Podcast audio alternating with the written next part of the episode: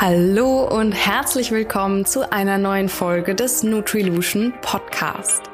Diese Folge ist eine Solo-Folge mit mir, Daniela, als deine Ansprechpartnerin zu den Themen Ernährung, Mikronährstoffe und Yoga. In den nächsten Minuten erfährst du, was ich damit meine, wenn ich sage, dass wir Menschen hier in Deutschland überernährt und gleichzeitig mangelversorgt sind. Ich gebe dir sowohl Zahlen, Daten als auch wissenschaftliche Fakten und einfache Tipps, damit du für dich eine gute Balance zwischen Energie und Nährstoffgehalt in deiner Ernährung findest. Da ist die erste Folge dieser Art ist, freue ich mich besonders, wenn du sie bewertest. Vielen Dank im Voraus, dass du dir die Zeit nimmst und mir damit ermöglicht, dir auf deinem Weg bestmöglich Unterstützung zu leisten. Also los geht's und viel Freude beim Zuhören.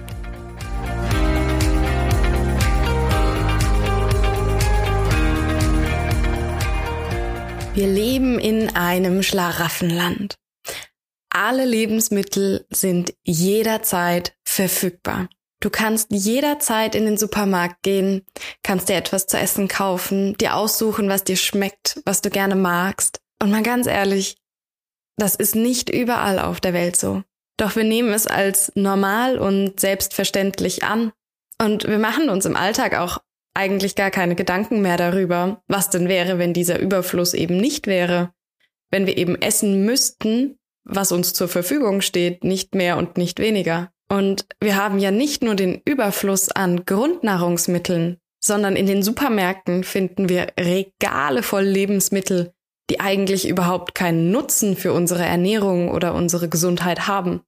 Ja, und da spreche ich selbstverständlich von Süßigkeiten, von all den Fertigprodukten, von Chips, Cola, Limonaden und Co. Diese Lebensmittel brauchen wir nicht, um zu überleben. Diese Lebensmittel sind für den Genuss, für Spaß, für vielleicht Abwechslung und Vielseitigkeit. Aber brauchen tun wir sie eigentlich nicht. Und solch einen Luxus zu haben, diese Lebensmittel herstellen zu können, diese Ressourcen zur Verfügung zu haben, allein Lebensmittel herzustellen, nur des Genusses wegen. Ich finde, das ist ein Privileg oder etwas, worüber man definitiv nachdenken sollte. In diesem Zusammenhang finde ich Zahlen von beispielsweise dem Bundesministerium für Ernährung und Landwirtschaft sehr eindrücklich. Wir haben circa 11 Millionen Tonnen Lebensmittelabfälle in Deutschland pro Jahr. Da muss ich schon mal tief durchatmen. 11 Millionen Tonnen. Und zu diesen 11 Millionen Tonnen gehören auch ungenießbare Anteile von Lebensmitteln wie Nuss- und Obstschalen, ja aber auch übrig gebliebene Speisereste oder eben nicht verkaufte Lebensmittel in Supermärkten.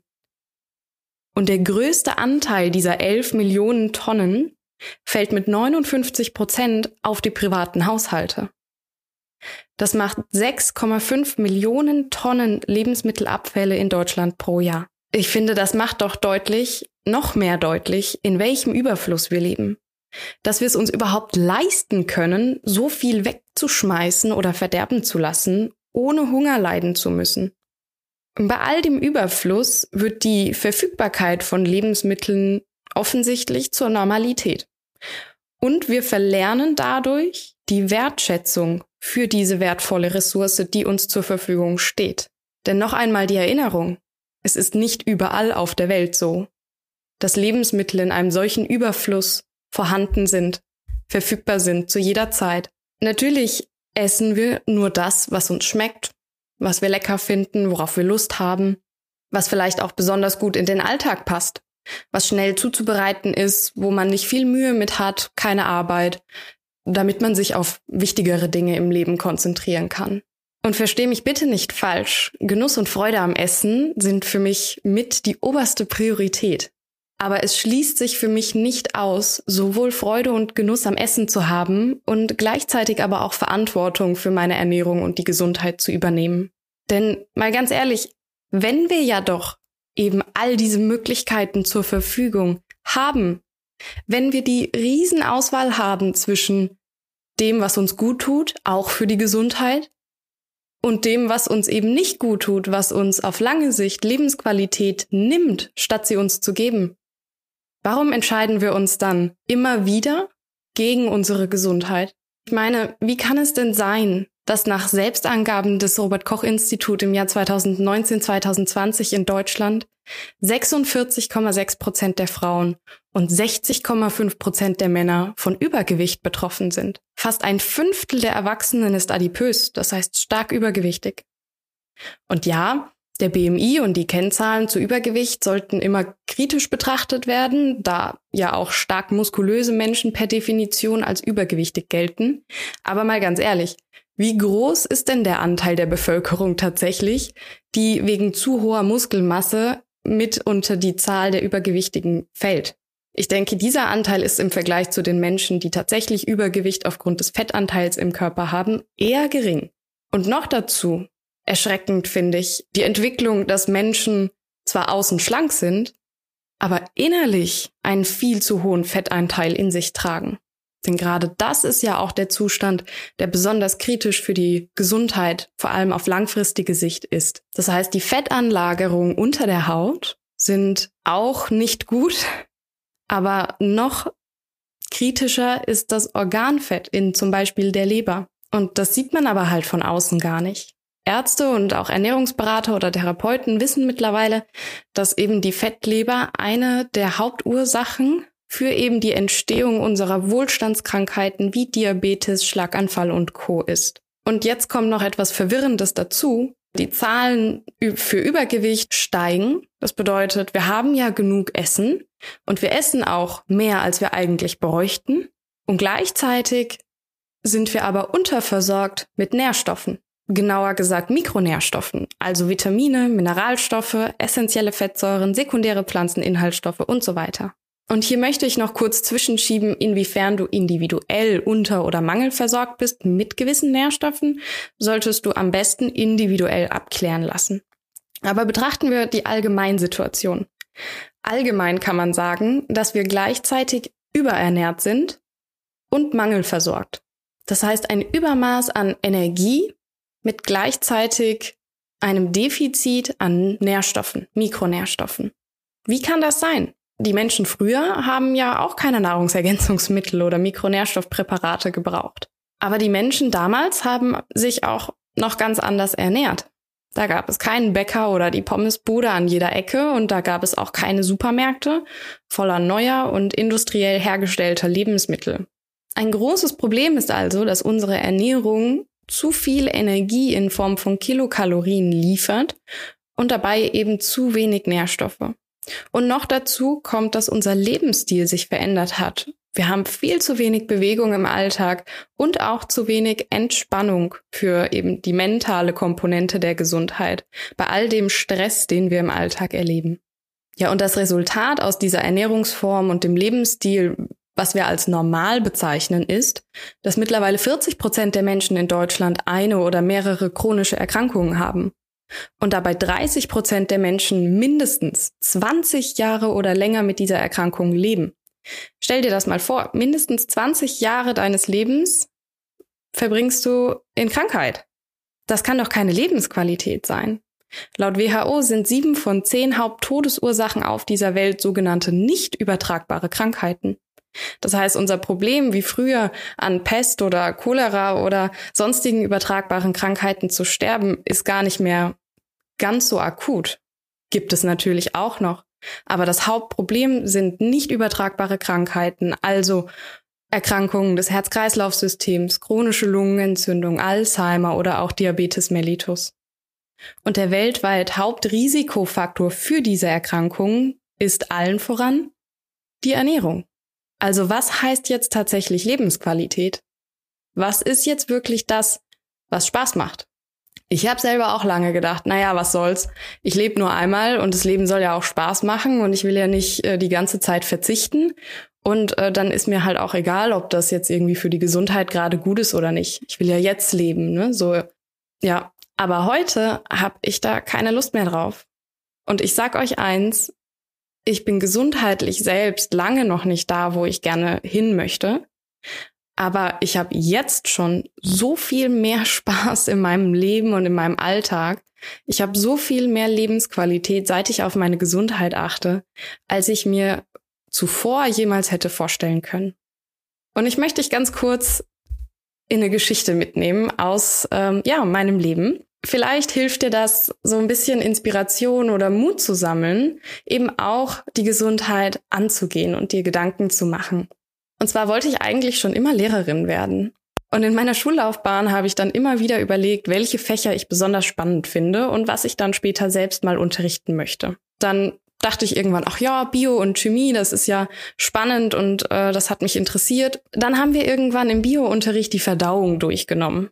Und plötzlich war mein Interesse geweckt, wie denn all das funktioniert, dass die Lebensmittel da im Körper verstoffwechselt werden, dass da Energie raus wird und ja, was hat das denn auch mit diesen Lebensmitteln auf sich? Was ist denn da drin? Ja, und dann habe ich recherchiert und ich habe geschaut, ob es nicht etwas gibt, dass ich eben nur das lerne im Studium. Also eben gar nicht Lehrerin werde, sondern dass ich noch mehr über Ernährung und die Verdauung und so etwas lerne. Und dabei bin ich auf den Studiengang Ernährungs- und Lebensmittelwissenschaften an der Uni Bonn gestoßen.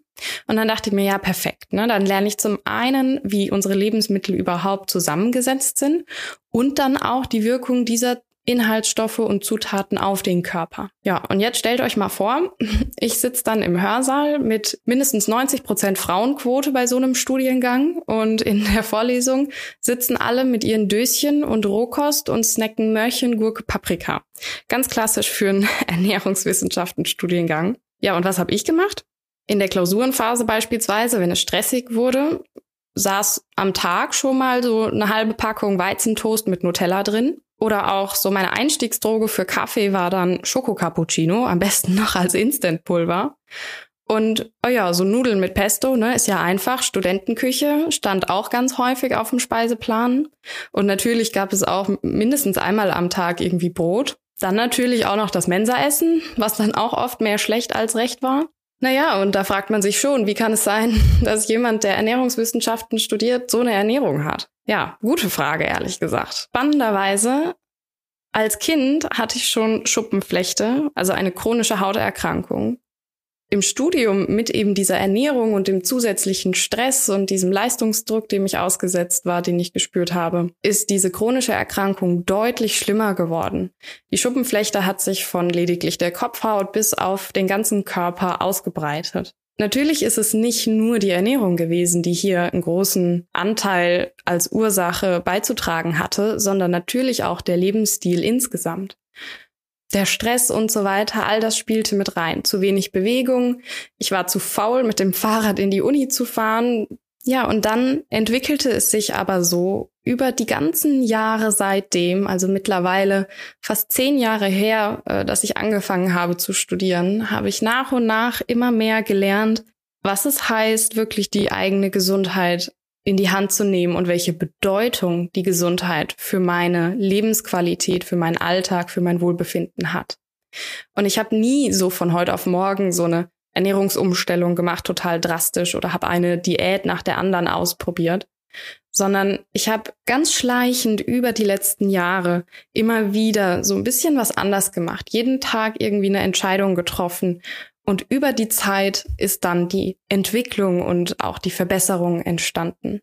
Das heißt, wenn ich zurückblicke, wie ich mich heute ernähre, ist was komplett anderes als das, wie ich mich noch vor drei oder fünf oder zehn Jahren ernährt habe. Und ich habe über die letzten Jahre hinweg nicht nur schleichend meine Ernährung umgestellt, sondern ich wurde eben auch von diesem Bewegungsmuffel, der zu faul war, mit dem Rad zur Uni zu fahren, eben zu einer etwas sportlicheren Person, die täglich Yoga übt und auch unterrichtet und die sich um ihr Stressmanagement und Energiemanagement kümmert es braucht nicht immer ein hartes Training im Fitnessstudio oder so etwas, sondern ich habe für mich die Bewegungsformen und Arten gefunden, die mir Spaß machen. Im Sommer gehe ich mal schwimmen und im Winter mag ich es gerne irgendwie laufen zu gehen. Ich gehe auch super gern wandern oder tanzen oder was auch immer, das, was mir halt eben gerade Spaß macht. Und trotzdem hat sich über die letzten Jahre mein Körper total verändert. Mir geht es so viel besser. Ich habe so viel mehr Lebensqualität und ich habe Kraft und Motivation und Freude an dem, was ich im Alltag mache. All das sind Dinge, die ich mir vor fünf Jahren nicht hätte vorstellen können. Und die Gesundheit ist nicht der Schlüssel zum Erfolg, dass man jetzt auf einmal beruflich erfolgreich wird. Aber die Gesundheit ist die Basis dessen, dass du überhaupt die Kraft und die Energie hast, deine Wünsche und Träume zu verwirklichen. Ja, und wie kannst du jetzt anfangen? Jetzt werden wir mal konkret. Was kannst du jetzt machen, wenn du selber deine Ernährung oder auch deine Gesundheit in den Griff bekommen möchtest? Und wie kannst du eben dieser überernährt und mangelversorgt Situation entkommen? Du kannst auf das Verhältnis zwischen deiner Kalorien- und Nährstoffzufuhr achten. Wähle also Lebensmittel, die nährstoffdicht sind. Verzehre also Lebensmittel und Mahlzeiten, die besonders reich an Nährstoffen sind im Verhältnis zum Kaloriengehalt. Und wenn ich hier von eben dem Nährstoffgehalt spreche, dann meine ich natürlich nicht Zucker und Co, das sind auch Nährstoffe, sondern ich meine vor allem Mikronährstoffe, wie ich es zum Beginn der Folge schon mal gesagt habe, mit Vitamine, Mineralstoffe, essentielle Fettsäuren, sekundäre Pflanzeninhaltsstoffe und so weiter. Und eine hohe Nährstoffdichte findest du beispielsweise ganz klassisch in Gemüse, Pilzen und Kräutern. Wir haben also wenig Kalorien, viel Nährstoffe. Das heißt aber nicht, dass kalorienreiche Lebensmittel direkt ungesund sind. Nüsse beispielsweise haben ja einen sehr hohen Fettanteil und sind natürlich dadurch sehr kalorienreich. Gleichzeitig haben sie aber auch einen sehr hohen Nährstoffgehalt, was sie zu recht nährstoffdichten Lebensmitteln macht. Natürlich nicht ganz so nährstoffdicht wie jetzt Gemüse, Pilze und Kräutern, aber dennoch ein sehr, sehr wertvoller Bestandteil für die Ernährung, denn natürlich brauchen wir ja auch Energie. Also eine mäßig bis hohe Nährstoffdichte haben dann unter anderem auch Lebensmittel wie zum Beispiel Joghurt, Käse, Öle und Nüsse. Wir haben einen mittleren bis hohen Energiegehalt und eben trotzdem auch einen hohen Nährstoffgehalt. Was wir vermeiden sollten, sind Lebensmittel, die sowohl einen hohen Energiegehalt als auch einen niedrigen Nährstoffgehalt haben. Und dazu zählen dann Lebensmittel wie Pommes, Limo, Cola, Süßwaren und so etwas. Eine gesundheitsförderliche Ernährung ist also eine solche, die darauf achtet, nährstoffdichte Lebensmittel und Mahlzeiten zu sich zu nehmen. Das heißt, wir verzichten eben nicht auf das Ungesunde, sondern wir legen unseren Fokus darauf, möglichst viel von ja, nährstoffdichten Lebensmitteln zu uns zu nehmen. Und da kannst du ja aussuchen, was dir schmeckt, was dir Freude macht, was du genießen kannst und gleichzeitig aber dann eben auch gut für deine Gesundheit ist. Und du kannst deine Lebensmittel und die Mahlzeiten natürlich auch immer wieder aufpeppen. Das heißt ja nicht, dass du ab sofort nur noch Gemüse isst und oder gar kein Obst mehr, weil Obst zu viel Zucker hat, ne? Sondern es, es geht ja um ein gutes Gleichgewicht und du kannst deine Mahlzeiten ja auch ganz individuell gestalten. Du hast ja die Wahl und meine drei besten Tipps für den Alltag, damit du direkt loslegen kannst, sind, dass du erstens Nüsse, Kerne und Saaten und Sprossen und Kräuter und so etwas nutzt, um so das i-Tüpfelchen Nährstoffe noch auf deine Mahlzeiten draufzugeben. Nüsse, Kerne und Saaten sind also nicht nur Deko, sondern sie liefern dir wertvolle Nährstoffe und können jede Mahlzeit aufpeppen. Zweitens, achte darauf, welche Verhältnisse deine Komponenten in deinen Mahlzeiten haben. Isst du also Nudeln mit Soße? Oder isst du diese Soße mit haufenweise Gemüse mit Nudeln? Drittens, such dir Unterstützung. Lass zum Beispiel deinen Mikronährstoffhaushalt bestimmen, schau, ob gegebenenfalls Mängel vorhanden sind. Such dir eine gute Ernährungsberatung, um dich unterstützen zu lassen, dass du genau weißt und an die Hand genommen wirst, was für dich individuell der richtige Weg ist, welche Ernährung für dich individuell passt. Und mach dich dann Tag für Tag, Schritt für Schritt auf den Weg. Informier dich und lass dich unterstützen. Und mit diesen drei Tipps möchte ich gerne diese Folge beenden. Ich freue mich riesig, dass du zugehört hast. Ich würde mich super freuen, wenn du mir ein Feedback gibst oder diese Folge bewertest. Ich wünsche dir jetzt erstmal noch einen wunderschönen Tag und bis ganz bald. Ganz, ganz herzlichen Dank, dass du dir diese Folge angehört hast. Ich bin so gespannt auf dein Feedback, auf deine Bewertungen. Natürlich kannst du mich auch gerne jederzeit unverbindlich kontaktieren, wenn du Fragen oder Anliegen hast, über die Website www.nutrilution.de oder an meine E-Mail-Adresse. Du findest alle Informationen auf der Website oder natürlich auch die direkten Links in den Show Notes. Ich bedanke mich ganz herzlich für deine Zeit dass du da bist und dass du Teil von Nutrilution bist. Bis zum nächsten Mal. Deine Daniela.